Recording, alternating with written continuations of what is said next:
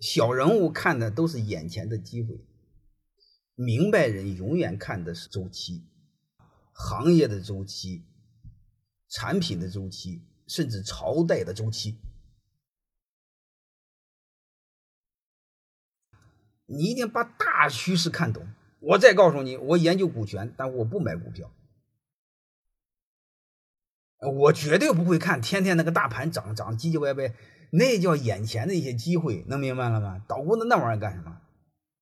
你把大趋势看好，根本就不用管。巴菲特买股票，你看一买几十年，巴菲特能天天盯大盘吗？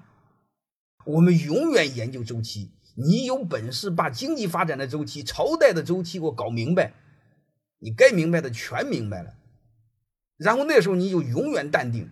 如果这玩意儿你不明白，你像一般人，你看穷兮兮的买个几千块钱股票，天天搬个小马扎到股市上盯大盘，见过这样鸟人吗？那才叫扯淡呢！